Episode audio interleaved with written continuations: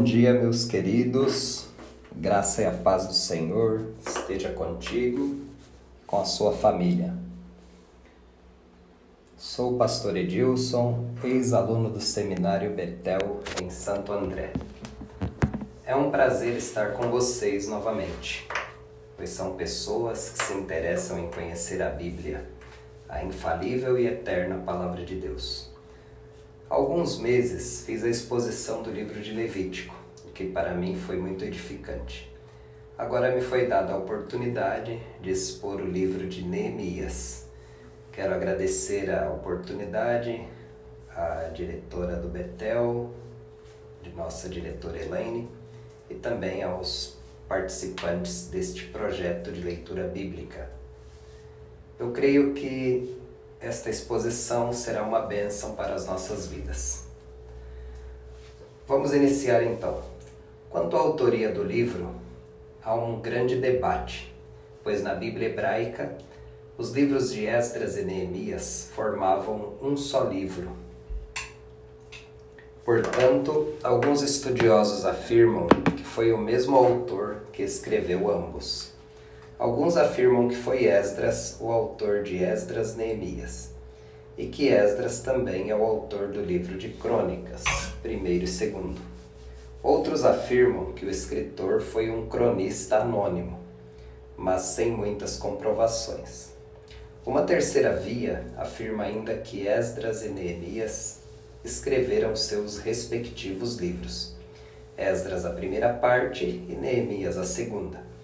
Nesse caso, a maior base está no fato dos livros estarem escritos na primeira pessoa. Há ainda outras linhas de autoria, mas sem nenhum fundamento.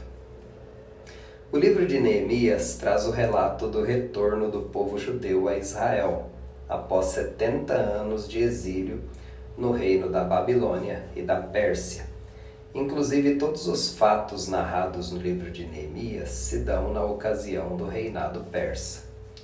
Os fatos de Neemias ocorrem paralelamente a alguns ocorridos em Esdras.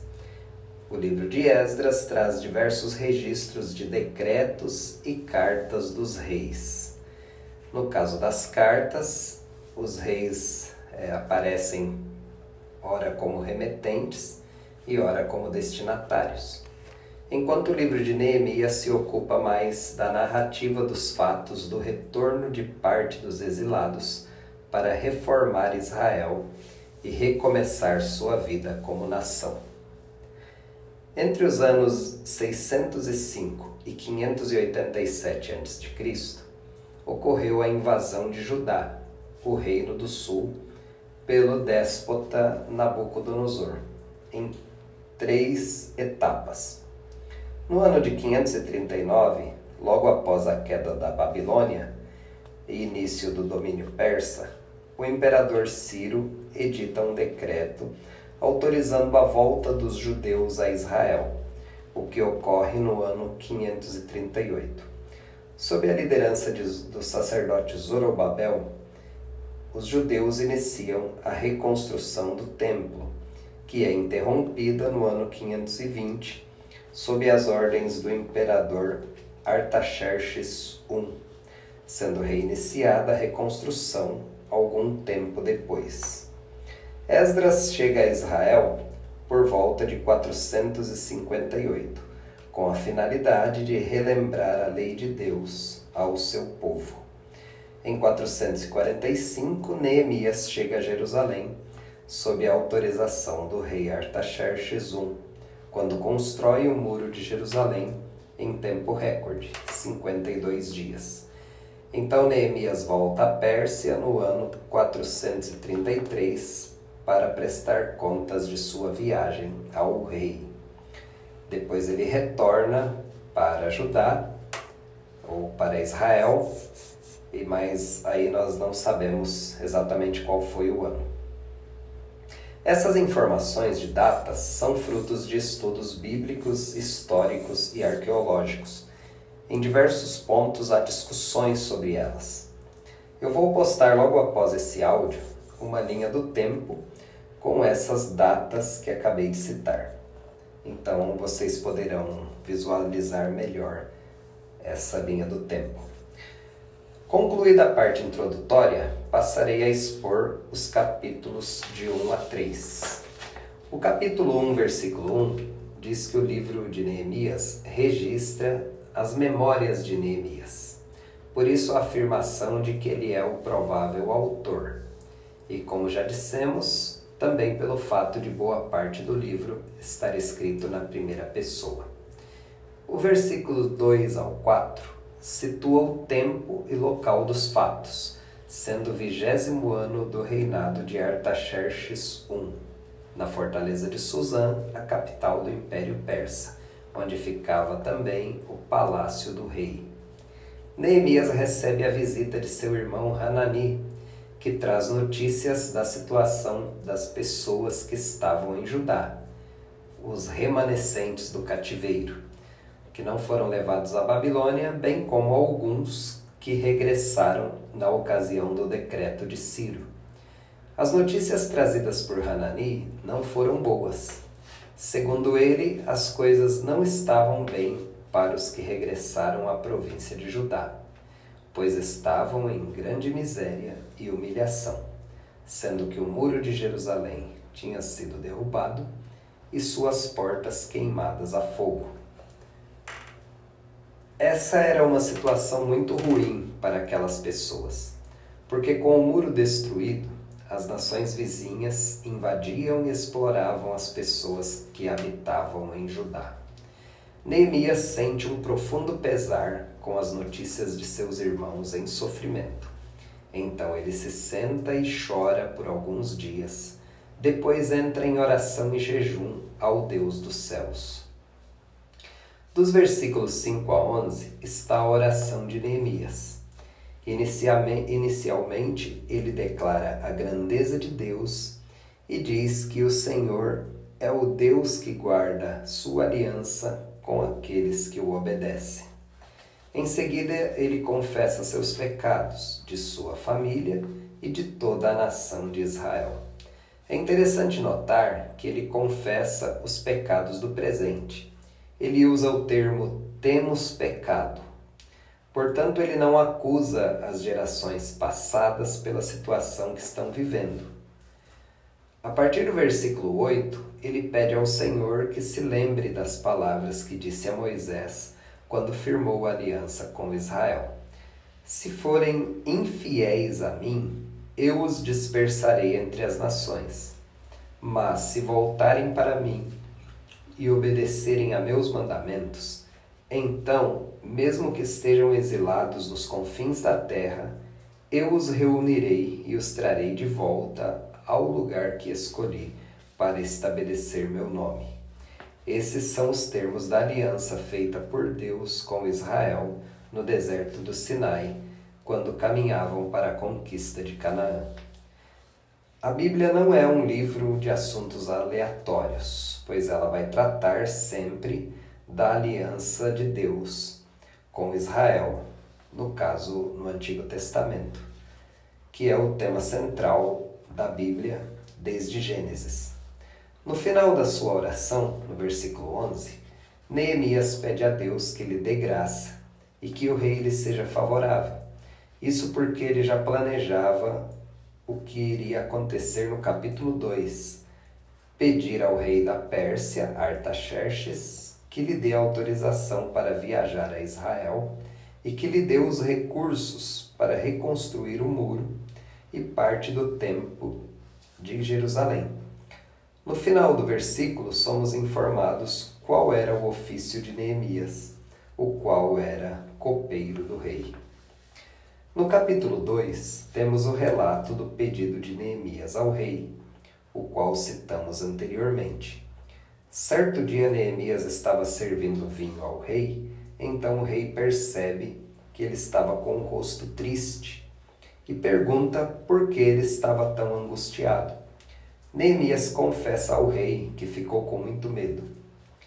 Mesmo assim, diz que o motivo de sua tristeza era a situação de miséria que viviam seus irmãos que ficaram em Judá e a situação de vulnerabilidade em que se encontravam. Então pede ao rei que lhe autorize viajar a Judá para reconstruir Jerusalém. Solicita também que o rei lhe dê cartas, solicitando aos oficiais do reino a liberação de recursos para as reformas necessárias. Ele utiliza em suas argumentações, nos versículos 3 e 5, a cidade onde meus antepassados estão sepultados. Talvez pelo fato de que as sepulturas dos antepassados eram consideradas sagradas nos reinos do Oriente. O medo que Neemias sentiu, conforme citamos é, no versículo 2, pode ser pelo fato de que o rei Artaxerxes, algum tempo atrás, havia decretado a interrupção da reconstrução do templo de Deus em Jerusalém. Então ele corria o grande risco de ser considerado traidor e rebelde, ficando sujeito às duras penalidades impostas para quem cometesse tais crimes no reino persa. Aqui notamos a importância da oração, porque, segundo o texto, antes de fazer o pedido ao rei, Neemias ora por um período de aproximadamente quatro meses pois orou entre os meses de Quisleu e Nisan do calendário judaico, sendo que Quisleu corresponde ao período entre novembro e dezembro, e Nisan ao período entre março e abril, fazendo um período de quatro meses de oração. No versículo 6, diz que o rei atendeu aos pedidos de Neemias na íntegra, determinando apenas um certo tempo para que ele voltasse à Pérsia. Neemias declara no versículo 8 que o rei atendeu seus pedidos porque a bondosa mão de Deus estava sobre ele. Neemias era um grande empreendedor. Inclusive, o seu livro é utilizado em palestras de administração de empresas até os dias de hoje.